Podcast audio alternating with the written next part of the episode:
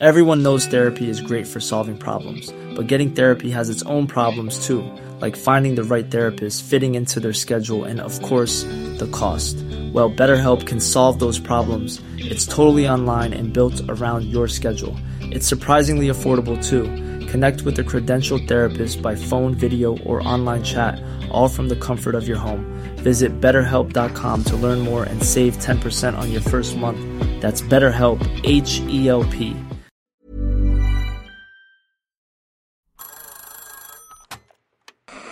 Hola. Hola. Hola. Hola, hola.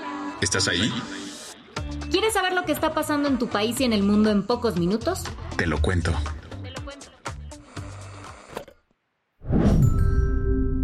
Hoy es viernes 27 de octubre de 2023 y estas son las principales noticias del día. Te lo cuento.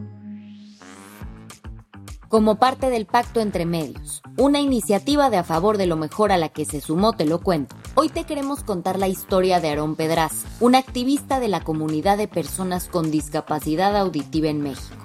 Aarón es un joven mexicano que no ha dejado que la hipoacusia bilateral profunda que tiene lo frene para brillar en diversas áreas. Se trata de una condición que provocó que perdiera significativamente la audición en ambos oídos tras nacer con esta. Pero Aarón es una persona extraordinaria más allá de esto, ya que su esfuerzo lo llevó a ser la primera persona sorda en México y América Latina en obtener la licenciatura en enfermería, incluso sin contar con un intérprete de señas.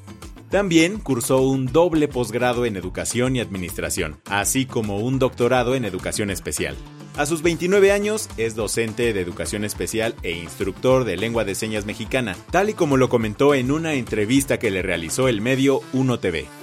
Sí, yo me enfoco mucho en el área preescolar, primaria y secundaria. Yo promuevo la lengua de señas para niños, niñas y jóvenes, así como la sociedad y el público en general. También realizamos murales en lengua de señas mexicana en conjunto con Patio Amarillo. Por si fuera poco, y vaya que no lo es, Aarón también ha destacado en el ámbito deportivo. Imagínate, es el primer nadador sordo mexicano de aguas abiertas. La trayectoria de Aarón ha ayudado a hacer más visibles las barreras que existen en nuestra sociedad para personas con este tipo de discapacidad. Por ello se convirtió en un activista dedicado a proponer soluciones para mejorar la calidad de vida de futuras generaciones. ¿Qué más hay?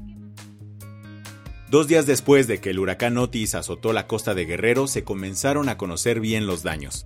Ayer por la mañana Guerrero se declaró en estado de emergencia tras el paso del huracán Otis, que dejó Acapulco y sus alrededores destrozados. Una de las consecuencias inmediatas que se vivió en la región fue que casi 500.000 personas se quedaron sin electricidad según los reportes de la CFE.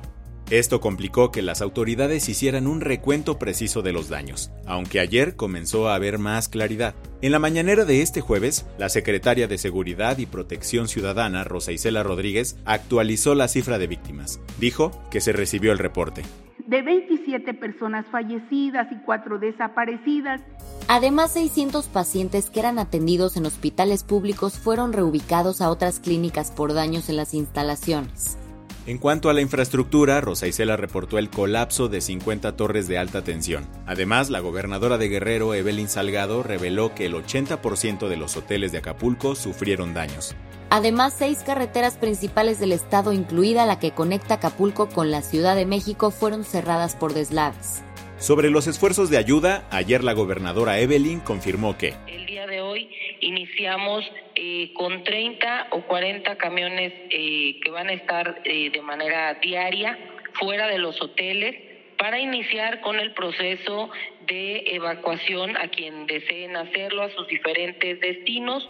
El presidente López Obrador intentó llegar al epicentro del desastre el miércoles, pero se quedó varado en medio de la carretera por los bloqueos.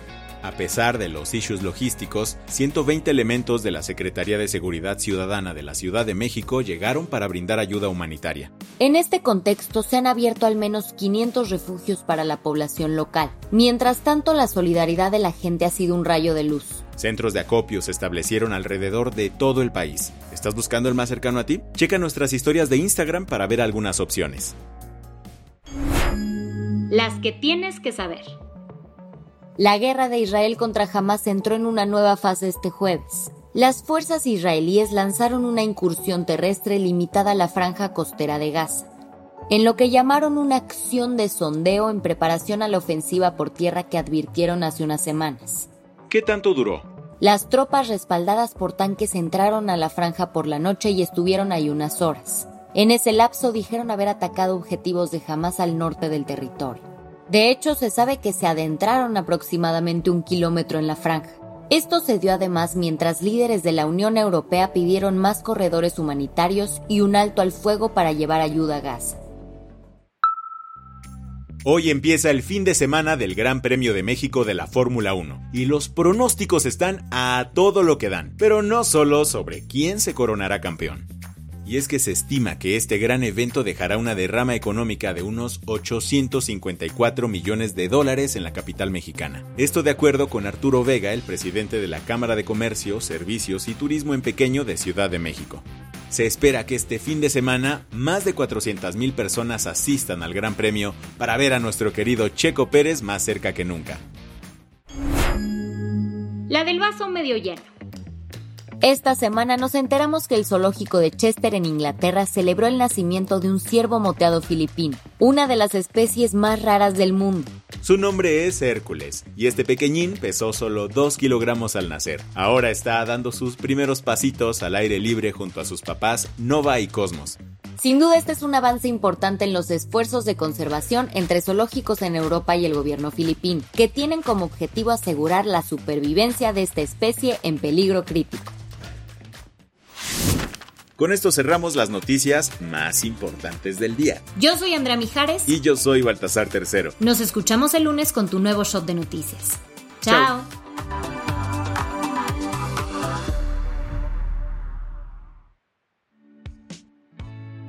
El guion de este episodio estuvo a cargo de Aisha Al-Yanabi y Lucía Corona.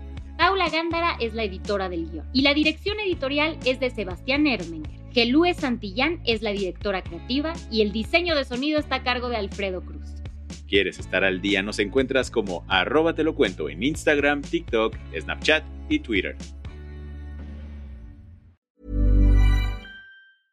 Hey folks, I'm Mark Marin from the WTF podcast and this episode is brought to you by Kleenex Ultra Soft Tissues your ally to help tackle your allergy symptoms this season. I love the change of seasons, but nobody loves pollen and all those other things floating in the air that make you sneeze during this nice weather. Kleenex Ultra Soft tissues are hypoallergenic and allergist approved. So fight back against watery eyes and runny noses without worrying about irritating your skin. For this allergy season, grab Kleenex and face allergies head on.